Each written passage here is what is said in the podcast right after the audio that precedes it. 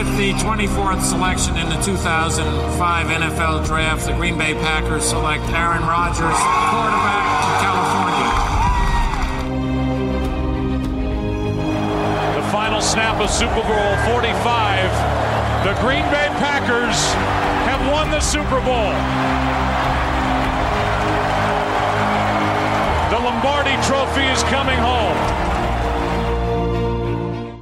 Hallo und herzlich willkommen zum Packers Talk Germany, heute Folge 80. Wir werden eine weitere Folge unserer Serie What Would You Do aufnehmen und heute werden wir uns mit der Defensive Line beschäftigen. Die Crew vervollständigen tun heute Jo. Hallo zusammen. Sebastian. Hallo auch von mir. Und ich bin auch dabei, Chris. Ähm, wir werden anfangen, wie wir es auch die letzten Folgen der Serie gemacht haben, indem wir unsere Spieler, die aktuell im Roster sind oder die aktuell auf Future Contract sind, ihr kennt das von den letzten Folgen, ähm, beleuchten werden und sagen würden, wie wir das handhaben würden bezüglich behalten oder gehen, also Keep or Cut, wie wir es immer nennen.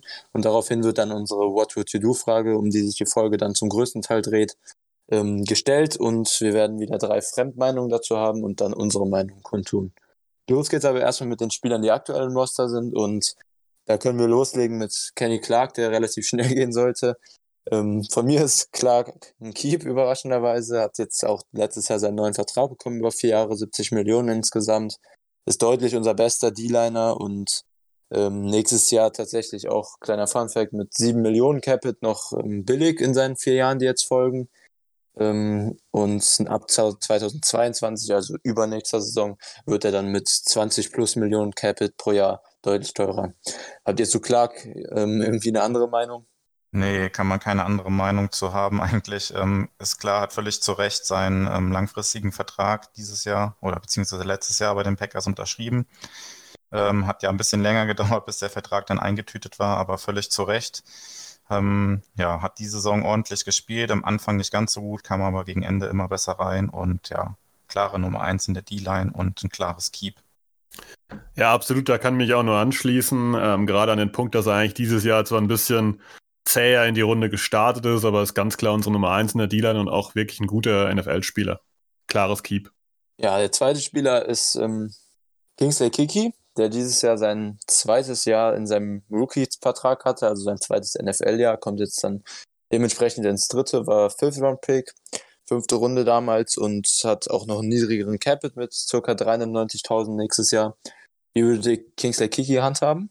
Ja, Kingsley Kiki würde ich äh, behalten. Ich finde, seine Entwicklung ist äh, positiv, vor allem in Sachen, ähm, ja, wenn es gegen das Passspiel geht, gegen das Laufspiel finde ich ihn noch ein bisschen wackelig, aber für mich ähm, zeigt er auf jeden Fall die Tendenz nach oben, dass er dazulernt und sich weiterentwickelt. Da ist er für mich ein Keep. Ja, für mich auch, kann ich mich nur anschließen. Hat ähm, in seinem zweiten Jahr auf jeden Fall jetzt einen Sprung gemacht, finde ich. Hat auch deutlich mehr Snaps bekommen. Ähm, ja, gegen Ende der Saison in den Playoffs leider nicht mehr zur Verfügung gehabt. Äh, ist da länger ausgefallen mit einer Concussion. Ähm, ja, aber die Entwicklung ist auf jeden Fall positiv. Äh, ich denke, für einen Fünf-Runden-Pick, äh, der er war, ganz ordentlich. Und ja, mal sehen, was man da in, im nächsten Jahr noch von ihm erwarten kann. Und äh, ja, von mir auch ein klares Keep. Ja, da kann ich mich im Prinzip nur anschließen. Ich fand, was Sebastian gesagt hat, wollte ich auch eigentlich ansprechen. Ähm, in der Run-Defense hat mir Kiki eigentlich gar nicht gefallen. Da wurde auch konstant eins gegen eins aus seinen Gaps geschoben, aber dafür als Pass-Rusher fand ich jetzt gerade dafür, dass, es, dass er ein Late-Run-Pick war und das sein zweites Jahr war, hat er echt schon ordentlich gut aussehen, äh, ausgesehen, ganz, ganz ähm, konstant Pressure gehabt und hat da auch echt schon eine gute Entwicklung zu seinem Rookie-Jahr gemacht. Deshalb schließe ich mich da an bei dem klaren Keep. Der dritte Kandidat ist Tyler Lancaster. Da sieht die Situation auch vertraglich ein bisschen anders aus. Er hat jetzt sein drittes NFL-Jahr gehabt, wird damit Restricted Free Agent, ähm, was im Umkehrschluss bedeutet, wir hätten die Möglichkeit, ihn zu tendern. Ähm, bei Lancaster bin ich ganz gespannt, was er jetzt sagt. Das fand ich gar nicht so einfach gesagt. Da darf Joma anfangen. Ja, für mich ist das äh, ein klares Cut, beziehungsweise in dem Fall ja dann ein, ein Let Go sozusagen, weil der Vertrag ja eh aufläuft, ausläuft. Ähm, ja, ich fand seine Saison eher durchwachsen, nicht besonders gut. Ähm, könnte mir vorstellen, dass die Packers eventuell Interesse haben, ihn zu behalten, falls wir ihn da irgendwie billig halten könnten. Ähm, irgendwie was in der Hinsicht, weil wir ja auch noch zu anderen Spielern später kommen, die wahrscheinlich auf jeden Fall nicht mehr wiederkommen werden und die D-Line allgemein in dieser Offseason eine Baustelle sein sollte. Deswegen könnte ich mir vorstellen, dass die Packers vielleicht da versuchen werden, ihn billig zu halten, aber sollte er irgendwo ein anderes Angebot bekommen, was irgendwie teurer ist, kann ich mir nicht vorstellen, dass die Packers das mitgehen. Ja, wie gesagt, hat eine durchwachsene Saison gespielt und äh, mich würde es eher wundern, wenn er zurückkommt. Kann ich mich grundlegend äh, anschließen. Ähm, für mich ist der Knackpunkt, dass ich äh, das Gefühl habe, dass Tyler Lancaster eigentlich maximal ein Rotational Player ist, der vielleicht bei gewissen Spielzügen mal reinkommt. Mir hat er im Prinzip bei den Packers zu viel gespielt, ähm, was er einfach nicht von der Leistung her auf NFL-Niveau bringen kann. Und daher sehe ich es ähnlich. Äh, entweder Cut oder halt wirklich sowas von günstig zurück und dann halt eben in der Rotation nach hinten versetzt. Und das Gegenargument hat Jo schon genannt. Wenn die Packers die D-Line umbauen, äh, ist er vielleicht ein Kandidat, den man doch eher behält, weil man eben nicht alles umbauen will oder nicht jeden cutten will. Ja, ähm, grundsätzlich habe ich mich dann am Ende auch für Cut oder Let Go, wie Vio es jetzt genannt hat, bei ihm dann entschieden. Lancaster hat immer so im Schnitt 25 bis 35 Prozent gespielt, also genau diese Rotationsrolle, die, die Sebastian gerade angesprochen hat, richtigerweise. Ähm, und im Prinzip war bei Lancaster ja sowieso von vornherein klar, dass er als Pass-Rusher gar keine Qualität mitbringt, dass man da im Prinzip nichts erwarten kann und seine Qualität in der Run-Defense liegen sollte. Aber auch da war seine Leistung meiner Meinung nach eben nur okay, durchschnittlich im Prinzip. Und ähm, das reicht dann halt auch meiner Meinung nach ebenfalls nicht, um 25 bis 35 Prozent zu spielen, wenn man selbst in seiner Rolle nur durchschnittlich ist, die man einnehmen soll. Ähm, ich kann mir eventuell vorstellen, dass die Packers ihn tendern für einen ähm, für einen Original Round Tender, also bei ihm dann Undrafted Free Agent, was ziemlich billig ist. Ähm, aber grundsätzlich tendiere ich dazu und glaube auch, dass die Packers das zur Hand haben werden, ähm, dass er Free Agent wird und die Packers ihn nicht nochmal zurückholen. Ganz eventuell fürs Camp, aber da bin ich mir auch unsicher.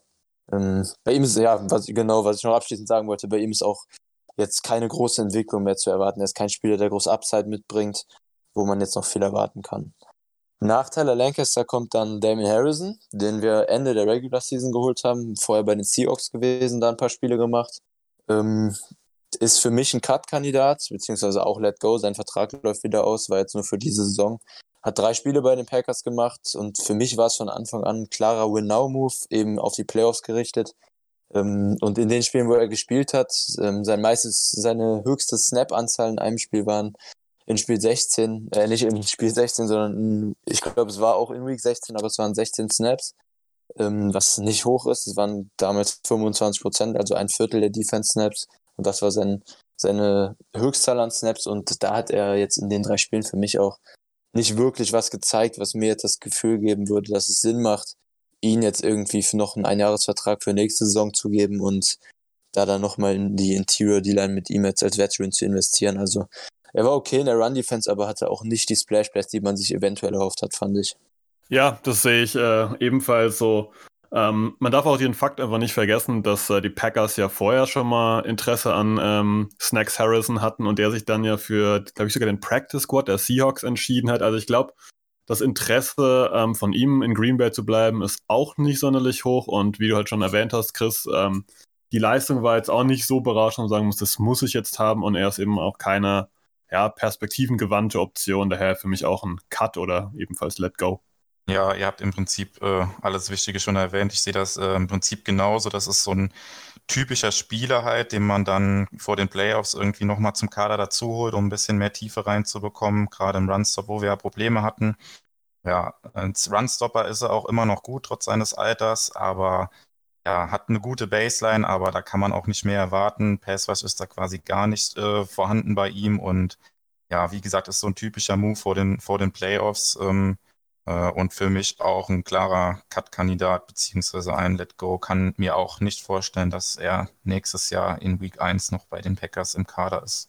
Wenn man Travis Adams sieht, die Vertragssituation im Prinzip genauso aus. Er wird undrafted free, äh, undrafted agent. Er wird ähm, unrestricted free agent hat jetzt seine vier Rookie-Jahre bei den Packers und ähm, da kann, kann einer von euch gerne mal wieder anfangen. Ich habe gerade schon zu, zu Harrison angefangen.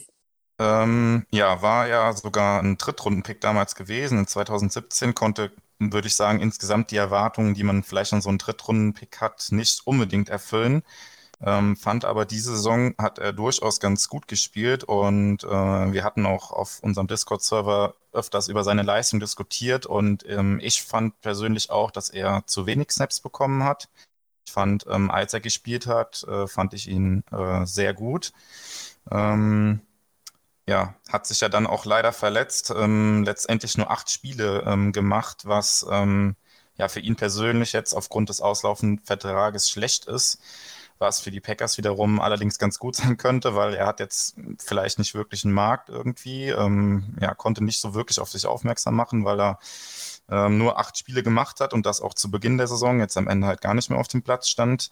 Und ähm, ja, ich finde, er hat halt aufsteigende Leistung gezeigt und ich würde versuchen, ihm nochmal einen günstigen Vertrag anzubieten. Ja, ich habe es eben schon gesagt, die D-Line ist für mich eh eine Baustelle und ähm, Adams wäre so ein Spieler, wenn wir den günstig behalten könnten, bringt noch ein bisschen Upside mit, kann sich weiter steigern und ähm, deshalb würde ich ihn gerne nochmal in Green Bay sehen nächstes Jahr. Ja, ich habe fast damit gerechnet, dass das äh, einige auf jeden Fall so sehen. Ähm, ich habe mich für ein klares Cut entschieden, ähm, eben weil ich nicht auf Keep Cheap gehen wollte. Ich finde, ähm, dass Adams seinem, seinem Draft-Spot nicht gerecht wurde, dass seine Leistung regelmäßig nicht da war oder jetzt erst zum Ende sich ein bisschen entwickelt hat. Er war oft auch verletzt. Ähm, für mich ist einfach niemand, um den ich dann die neue D-Line, sofern es hoffentlich eine gibt, äh, aufbauen möchte. Und ähm, daher habe ich gesagt, Cut. Oder würde ich sagen, Cut. Da schließe ich mich dir tatsächlich ein bisschen mehr an. Ähm, Sebastian jetzt und muss sagen, ich würde Adams auch gehen lassen anstelle der Packers. Er hat jetzt zwar eine Entwicklung genommen in seinem vierten Jahr, aber so wirklich, also was mich daran ein bisschen abschreckt, muss ich sagen, ist, dass das jetzt, also erstens, erstens war es eben über die Hälfte der Saison. Das heißt, es war eine relativ kleine Sample Size, aber das ist gar nicht mal der größte Faktor, sondern dass sein, seine Entwicklung im Prinzip nur auf der Run Defense meiner Meinung nach basiert hat. Im Pass Rush hat man von ihm auch wenig bis gar nichts gesehen jetzt diese Saison. Also da hat er sich nicht weiterentwickelt. Die Run Defense war tatsächlich ziemlich gut. Da war er auch mit Clark zusammen deutlich unser bester Interior D-Liner, meiner Meinung nach in der Run Defense. Ähm, aber ich glaube, selbst wenn er die ganze Saison gespielt hätte mit der Leistung, dann hätte ich jetzt gesagt, würde ich ihn trotzdem gehen lassen. Ähm, definitiv ihn erstmal den Markt testen lassen, insofern er denn einen hat und dann gucken, wie der aussieht. Ähm, ich glaube auch eher, dass, dass es für ihn schwierig wird, nochmal jetzt bei den Packers eine Chance zu kriegen. Ich meine, er hatte jetzt vier Jahre, war jetzt die Saison leider verletzt, aber es ist halt schwierig heutzutage irgendwie sich dann auf dem Markt zu behaupten und einen Vertrag rauszuschlagen, wenn man selbst in der Run-Defense halt jetzt erst Entwicklung gemacht hat und da unklar ist, ob man wirklich diese Qualität dann auch jetzt hält oder ob das jetzt über ein halbes Jahr nur war. Ähm, deshalb für mich auch eher, so wie Sebastian das sieht, Let Go oder Cut. Der zweite Spieler, den wir jetzt ähm, dem, am Ende der Saison auf unserer Injured Reserve Liste hatten, war ja auch bei Adams so, ähm, ab Week 10 bei ihm, war Billy Wynn. Ähm, ist seit 2016, fangen wir vielleicht mal da an, hat er jetzt das erste Mal wieder Football gespielt in der NFL. Davor war sein letztes Spiel, wie gesagt, vor zwei, äh, war 2016, also vor vier Jahren dann. Ähm, damals, als die Saison gestartet ist jetzt. Hat jetzt das erste Mal wieder gespielt, ist 31 Jahre alt, hat sechs Spiele gemacht für die Packers dieses Jahr. Bei ihm waren sogar nur elf Snaps sein Höchstwert im Gegensatz zu 16 bei Snacks Harrison. Ähm, und auch sein Vertrag läuft aus, er wird wieder Unrestricted Free Agent. Was sagst du zu, zu ihm, Jo? Ähm, ja, für mich ist es ein klares Cut, beziehungsweise, äh, ja, Let Go ja, ist 31 Jahre alt, wird nächstes Jahr 32 Jahre alt, hat die Saison, ich habe mal schnell gerade nachgezählt, 41 Snaps gemacht in der Defense über die ganze Saison. Du hast gesagt, er war verletzt, aber auch davor ja nicht, nicht mehr als, äh, was hast du, glaube ich, gerade gesagt, äh, 15 Snaps in einem Spiel, war, glaube ich. 11 sogar nur. 11, sogar, sogar, nur. nur. Ja. ja, also da braucht man eigentlich nicht mehr viel sagen. Das deutet eigentlich auch alles darauf hin. Der ist ja nicht mehr als ein Rotationsspieler und das auch nur ganz, ganz hinten quasi in der, in der Rangordnung. Von daher werden wir ihn mit ziemlicher Sicherheit nicht wiedersehen nächstes Jahr. Ja, genau, das äh, sind auch meine Gedanken. Ähm, für mich war der im Prinzip eine Art Versuch, einen Quick Fix zu machen für die äh, Defense Line, da noch irgendwas zu bringen, der vielleicht, äh, ich möchte jetzt nicht sagen, einen Turnaround schafft, aber eben halt vielleicht auch nochmal ein Element reinbringt. Ähm, aber es war nichts auf lange Sicht und wie schon erwähnt wurde, ähm, er war jahrelang nicht in der NFL aktiv oder zumindest nur auf irgendwelchen Practice Squads oder sonstigen Gruppierungen unterwegs und ähm, hat eigentlich keine Perspektive bei uns. Da kann ich mich dann im Prinzip sehr, sehr kurz fassen.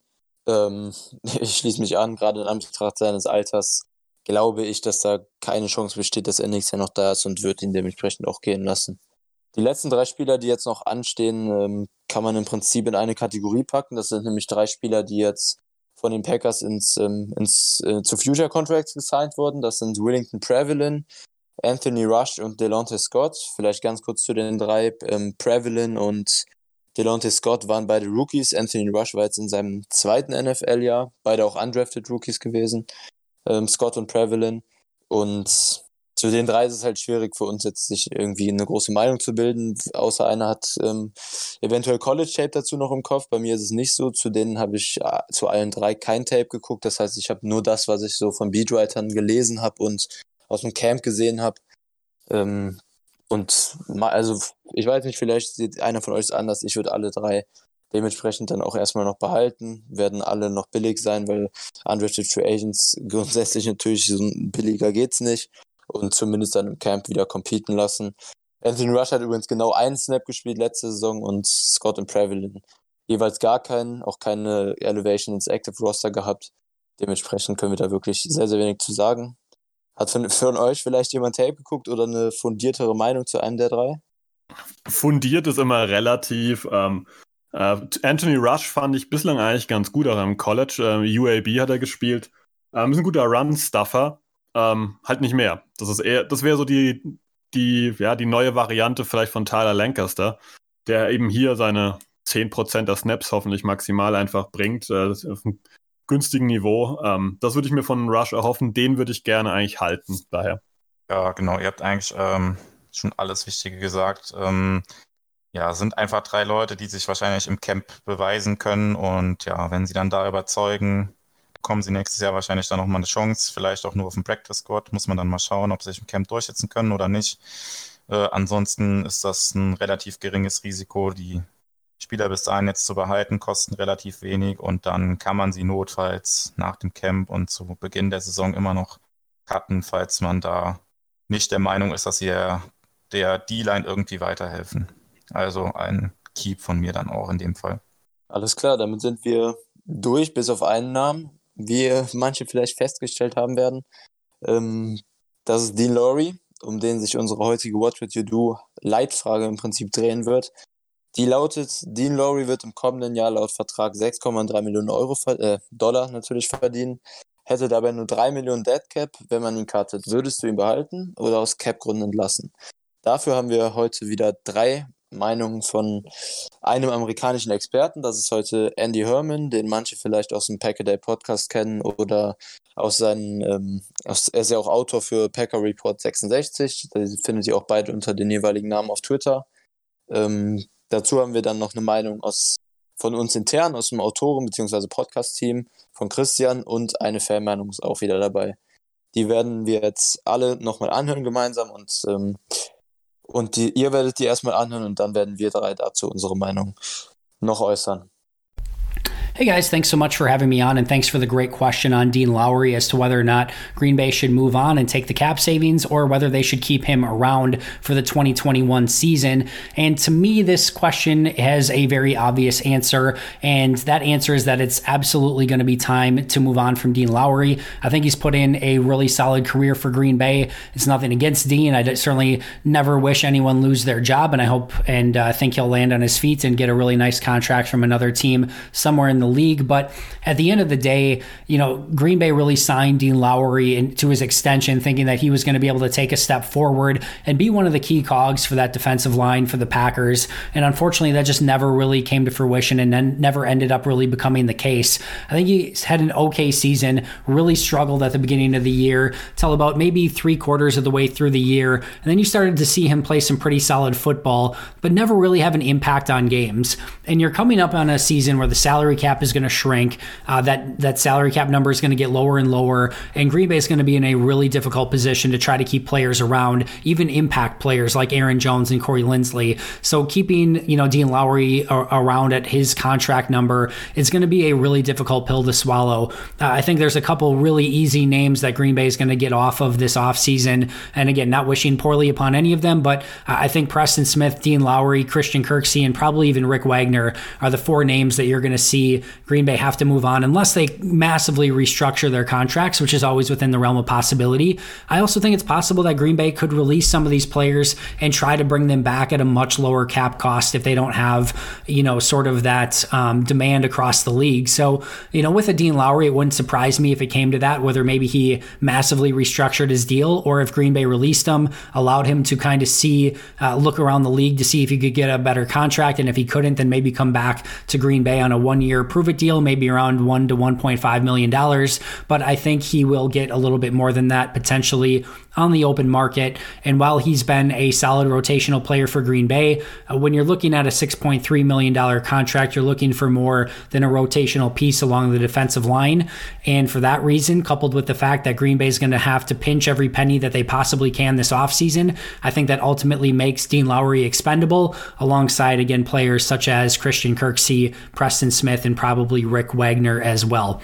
Hopefully that answers your question. Thanks so much for having me on. Greatly appreciate it. Love what you guys guys are doing overseas. Keep up the great work and of course, go Pack Go. Hallo zusammen, ich bin der Simon Schüttler, ich bin 19 Jahre alt und bei Instagram findet ihr mich unter Simon-Schuedler. Ich bin Packers-Fan seit mehreren Jahren, genauer gesagt seit dem Playoff-Sieg gegen die Cowboys, als der Rogers noch an der Sideline den Jared Cook findet. Aber heute geht es um den Dean Lowry, das ist unser Defensive End und er spielt ungefähr seit fünf Jahren bei den Packers. Äh, zur Vertragssituation. Ähm, er verdient nächstes Jahr 6,3 Millionen. Davon wären 3 Millionen Deadcap, falls wir ihn cutten würden. Also 3,3 Millionen hätten wir, um vielleicht jemand Besseres zu finden. Aber dazu gleich mehr. Zu den Stats 2020. Ähm, von 16 Spielen, die er fit war, von 18, also zwei muss er leider verletzungsbedingt aussitzen, ist auch 16 Mal gestartet. Also er ist jedes Spiel gestartet, wo er auch fit war. Dabei gelangen ihm drei Sacks, 14 Solo-Tackles, vier Quarterback-Hits und er stand ungefähr bei 60 bis 70 Prozent Defensive Snaps auf dem Feld. So, wenn man dagegen mal den anderen Defensive End, den wir haben, Kingsley Kiki vergleicht, der hatte neun Starts, also sieben Starts weniger. Dabei gelang ihm ein, ein Sack mehr, also vier zwei Solo-Tackles weniger, also zwölf und doppelt so viele Quarterback-Hits, also acht. Also an den Statistiken kann man merken, Dean Lowry ist kein Quarterback-Monster. ähm, ich kann mich noch daran erinnern, als Matt LeFleur 2019 sagte, Dean Lowry hat einen Schritt nach vorne gemacht, aber allein 2019 gelang ihm 0 Sacks und nur zwei Quarterback-Hits und da hatte er auch 16 Starts, also relativ wenig. Naja, die letzten zwei Jahre ist er wirklich immer gestartet danach. Davor war er immer oft auf der Bank. Man kann ihm zugute sagen, er hat kaum Verletzungen die letzten Jahre, sondern war eigentlich immer relativ viel da. Ähm, wie gesagt, er ist kein Quarterback-Monster. Das heißt, er kommt nicht viel zum Quarterback durch. Sollte er wenigstens den Lauf verteidigen können. Naja, die Packers haben auch nicht die beste Laufverteidigung. Und wenn man ehrlich ist, unsere Interior D-Line ist nur Kenny Clark. ähm, das heißt, äh, man sollte vielleicht dem Clark noch einen weiteren dicken Fisch äh, daneben setzen, damit die äh, Mitte von der D-Line auch vielleicht wieder sicherer wird. Ähm, wenn man überlegt, der Kiki ist noch auf seinem Rookie-Vertrag und der Dean Lowry hat halt einen, was heißt, etwas dickeren Vertrag. Die Frage ist halt auch, ob man mit diesen 3,3 Millionen und, und unserer angespannten Cap-Situation jemand besseren findet, findet, der halt auch nicht so viel verletzt ist und auch wirklich den Packers weiterhelfen kann.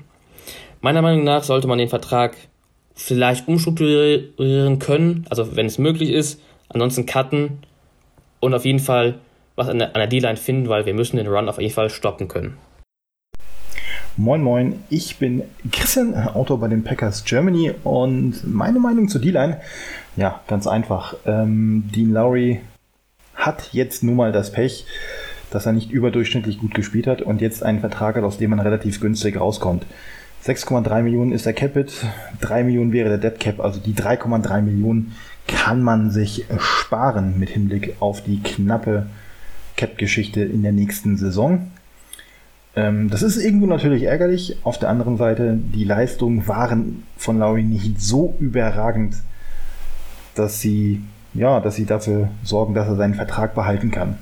Ja, man gönnt es sicherlich keinem, dass er ähm, entsprechend auf der Straße landet, aber ich gehe davon aus, dass Lowry vielleicht auch zu einem äh, kleineren Vertrag auf jeden Fall irgendwo anders unterkommen wird.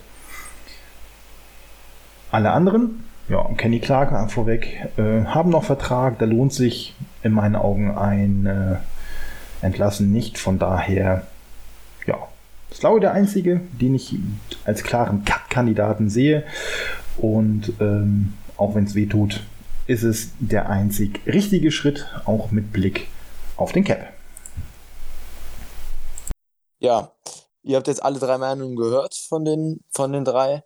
Jetzt sind wir dran. Wir werden jetzt sagen, was wir mit Laurie, als wenn wir quasi GM wären, äh, machen würden. Und da darf gerne Sebastian anfangen, seine Meinung dazu zu sagen. Ja, das Ganze ist wie immer natürlich äh, ziemlich komplex, aber ich fange mal ganz hinten an und sage einfach, ich würde ihn cutten.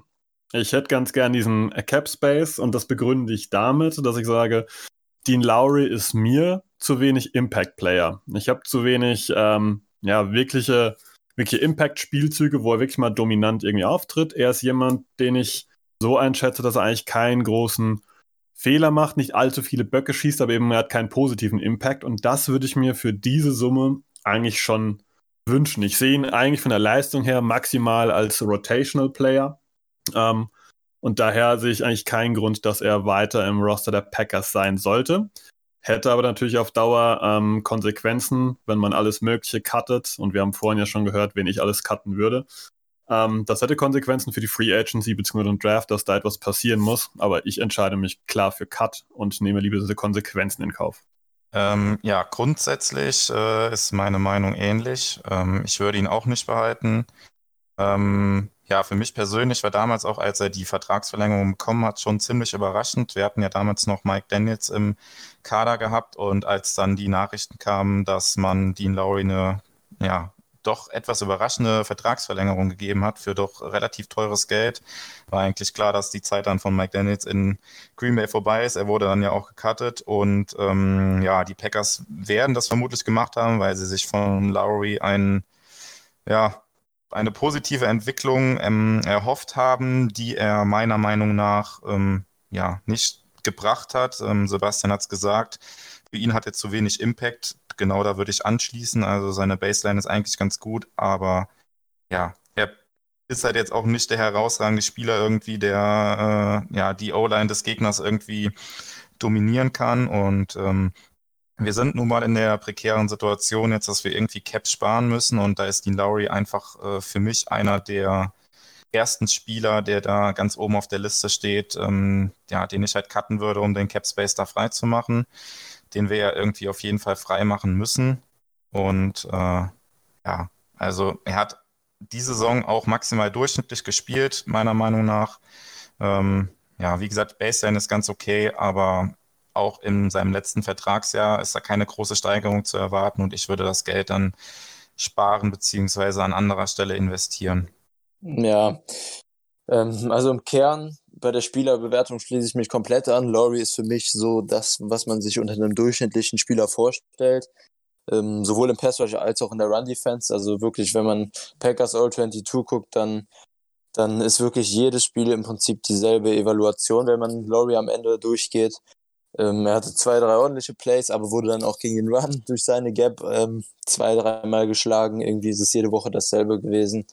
Er hatte jetzt das erste Jahr in diesem Veteran-Deal, kommt jetzt ins zweite. Insgesamt sind es ja drei. Und ähm, war tatsächlich auch hinter Clark immer unser zweit, ähm, zweit der D-Liner mit den zweitmeisten Snaps, sage ich so, hatte immer um den Dreh so 50 bis 70 Prozent der Snaps. Ähm, was für seine Leistung, da schließe ich mich komplett an, viel zu viel ist. Das ist einfach zu viel dafür, dass er ähm, bestenfalls leicht überdurchschnittlich ist, aber eher sogar nur durchschnittlich. Ähm, da, dementsprechend ist natürlich auch sein Capit von 6,3 Millionen deutlich zu hoch. Man muss aber beachten, dass wir, die Packers, dann im Prinzip auch nur 3,3 Millionen sparen würden, weil 3 Millionen eben Deadcap wären. Und ähm, ich bin mir, ich habe tatsächlich deutlich länger überlegt, deshalb war ich auch ein bisschen überrascht, dass alle sich so einig sind. Auch die drei Meinungen, ähm, die wir eben vorher angehört haben, sind ja eher der Meinung oder relativ deutlich der Meinung, ihn zu cutten. Ihr beide ja tendiert ja auch deutlich dahin. Ich finde es tatsächlich gar nicht so einfach. Also diese 3,3 Millionen, die wir durch ihn dann sparen würden, ähm, die sind für mich sehr, sehr schwer zu bewerten. Also ich glaube, wenn wir die Diskussion ein Jahr verschieben würden auf nächstes Jahr, dann wäre es sehr einfach. Dann wären es nämlich, ähm, kann man kurz sagen, 7,3 Millionen Capit auf die darauffolgende Saison und nur 1,3 Millionen Dead Cap. Ähm, da wäre die Entscheidung sehr einfach, aber jetzt finde ich es tatsächlich sehr, sehr schwer, gerade in Anbetracht der auslaufenden Verträge, die wir eben angesprochen haben. Ähm, es ist nicht unwahrscheinlich, dass das Szenario ist, dass nur Clark und Kiki so richtig als Starting-Kaliber, sage ich jetzt mal, wobei das bei Kiki sogar auch ähm, in Anführungszeichen stehen sollte, übrig bleiben, sein, äh, übrig bleiben könnten. Und die Packers haben eben auch andere Needs, die sie in, im Draft bedienen müssten. Und in der Free Agency ist nicht Free Cap Space verfügbar, wie alle wissen. Deshalb gibt es absolut keine Sicherheit, dass die, ähm, die D-Line an sich viel Qualität dazu bekommt. Es kann natürlich sein, dass die Packers im Draft investieren, früh in D-Liner, aber dafür gibt es, wie gesagt, andere Needs, die auch attackiert werden müssen. Ähm, und es kann dann sein, dass wir sehr, sehr mau dastehen. Und ich bin mir eben sehr, sehr unsicher, ob wir für diese 3,3 Millionen, die wir saven würden mit, mit einem Cut von Laurie, dass wir dadurch so viel Qualität wieder gut machen könnten, dass sich das lohnt, dass wir da eventuell spielen. Auf der anderen Seite sehe ich natürlich auch auf jeden Fall, ähm, auf jeden Fall das, was ihr gesagt habt. Im Prinzip könnte man auch einen Viert- oder Fünft-Rund-Pick in die D-Line D-Line stecken und man hätte keinen großen Qualitätsverlust zu Laurie. Aber das Risiko ist natürlich da, weil, was ihr auch gesagt habt, was richtig ist, Laurie hat zumindest eine durchschnittliche Baseline und das hat eben nicht jeder Rookie-Spieler. Ja, das, was du jetzt äh, zum Schluss im Prinzip angemerkt hast, ist auch für mich so ein bisschen der einzigste ähm, Anhaltspunkt vielleicht, wo man ein bisschen argumentieren könnte, dass man äh, Lowry doch behalten sollte, weil wenn man die Spieler nochmal durchgeht, über die wir jetzt ähm, gesprochen haben insgesamt, ähm, ja, ist Clark im Prinzip als äh, Nose Tackle gesetzt und ähm, ja, dann wird eigentlich von den genannten nur noch äh, Kingsley Kiki übrig bleiben in der D-Line. Wenn Lowry weg wäre, Lancaster wäre weg, ähm, Damon Harrison wäre weg, Tyler Lancaster wäre weg, Montravis Evans, Adams wäre weg. Das heißt, man muss ähm, ja, die D-Line sowas von neu aufbauen. Da, da, fehlen ja nicht nur Starter, sondern es fehlen auch die Rotationsspieler dahinter. Und ähm, das ist natürlich in einer Off-Season ähm, extrem schwer ähm, aufzufangen. Ähm, klar, du kannst das über einen Draft lösen, aber ob dann Viert- oder Fünft-Runden-Pick im Draft dann direkt im ersten Jahr die Lösung ist, wahrscheinlich auch eher nicht. Geld in der Free Agency für jemanden teuren da zu verpflichten, hast du eigentlich auch nicht. Von daher könnte man auch ähm, argumentieren, dass man die knapp drei Millionen äh, Cap-Hit dann doch nicht spart bei Lowry und zumindest dann, äh, dann ihn behalten kann und sich dann halt nächstes Jahr von ihm trennt, wenn der Vertrag sowieso ausläuft. Ähm, das wäre für mich auf jeden Fall auch nachvollziehbar aus Packers Sicht und äh, finde das auch gar kein so unrealistisches Szenario. Ja, weil insgesamt halt, wie gesagt, die D-Line eine Riesenbaustelle ist und ähm, ja, wir wissen gerade, ähm, die Laufverteidigung war alles andere als gut und da müssen wir auf jeden Fall ansetzen. Aber das, wie gesagt, in einer Offseason zu lösen, halte ich für sehr ambitioniert. Ähm, ich verstehe die Gründe. Ähm, ich muss auch ein bisschen schmunzeln, was äh, Chris ganz am Ende gesagt hat. Ähm, ich sage es jetzt mal in meinen Worten, ähm, dass die D-Line ja im Prinzip mit einem Rookie jetzt nicht unbedingt viel schlechter dastehen könnte. Ähm, und das ist genau mein Punkt, warum ich Dean Lowry dann eher cutten würde. Ich sehe einfach, die Baseline ist derart niedrig ähm, gewesen dieses Jahr, äh, dass ich einfach keinen großen Vorteil darin sehe, jetzt ähm, ihn zu behalten. Ich hätte ganz gern diese, diesen Cap äh, frei und ich würde es ganz gerne frisch aufbauen. Und daher würde ich ihm äh, ihm einen Laufpass geben, ähm, weil ich einfach nicht sehe, dass, dass wir da großartig weiterkommen. Was ein stichhaltiges Argument ist und was man auch stehen lassen muss, ist, dass wenn man ihn eben noch ein Jahr mitnimmt, ähm, dass man auf jeden Fall ja, eine relativ sichere Variante bekommt, ohne Potenzial nach oben und dann halt nächstes Jahr hier ähm, nochmal Cap freischaufeln kann. Ähm, aber dennoch, äh, ich sehe Interior Defense Line ähm, als große Baustelle an und würde eben halt auch entsprechend im Draft agieren, um dann halt hier ähm, was ordentliches aufzubauen, weil Kenny Clark braucht einen entsprechenden Partner vorne in seiner Line und ähm, ja, ich denke, es wird sich auf die ganze Defense auswirken, wenn wir hier konstant über die Mitte auch Druck bringen könnten. Ja, also grundsätzlich bei Laurie, ähm, was, wir haben jetzt auch einen neuen Defense-Coordinator. Ich glaube, das ist sogar der erste Podcast, seit wir Joe Barry offiziell ähm, als Defense-Coordinator eingestellt haben. Das heißt, grundsätzlich könnte sich in der Run-Defense auch schematisch oder wird sich in der Run-Defense wohl auch schematisch ähm, eine Menge ändern. Ähm, eventuell wird es, also sehr wahrscheinlich sogar wird die Box wieder ein bisschen voller sein und wir werden vielleicht auch mit mehr Linebackern spielen. Das heißt, die D-Liner werden an sich ein bisschen entlastet, was den Run-Stop angeht.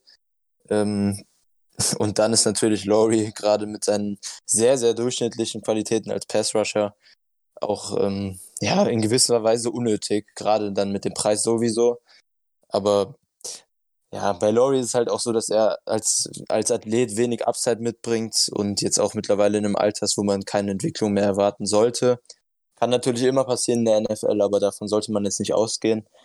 Deshalb, ähm, ja, ich kann, ich kann beide Meinungen sehr, sehr gut verstehen und ich sehe auch beide Szenarien als recht ähm, definitiv als möglich an. Also wenn ich jetzt tippen müsste, dann, dann wüsste ich auch nicht, was ich da von den beiden Sachen wählen würde.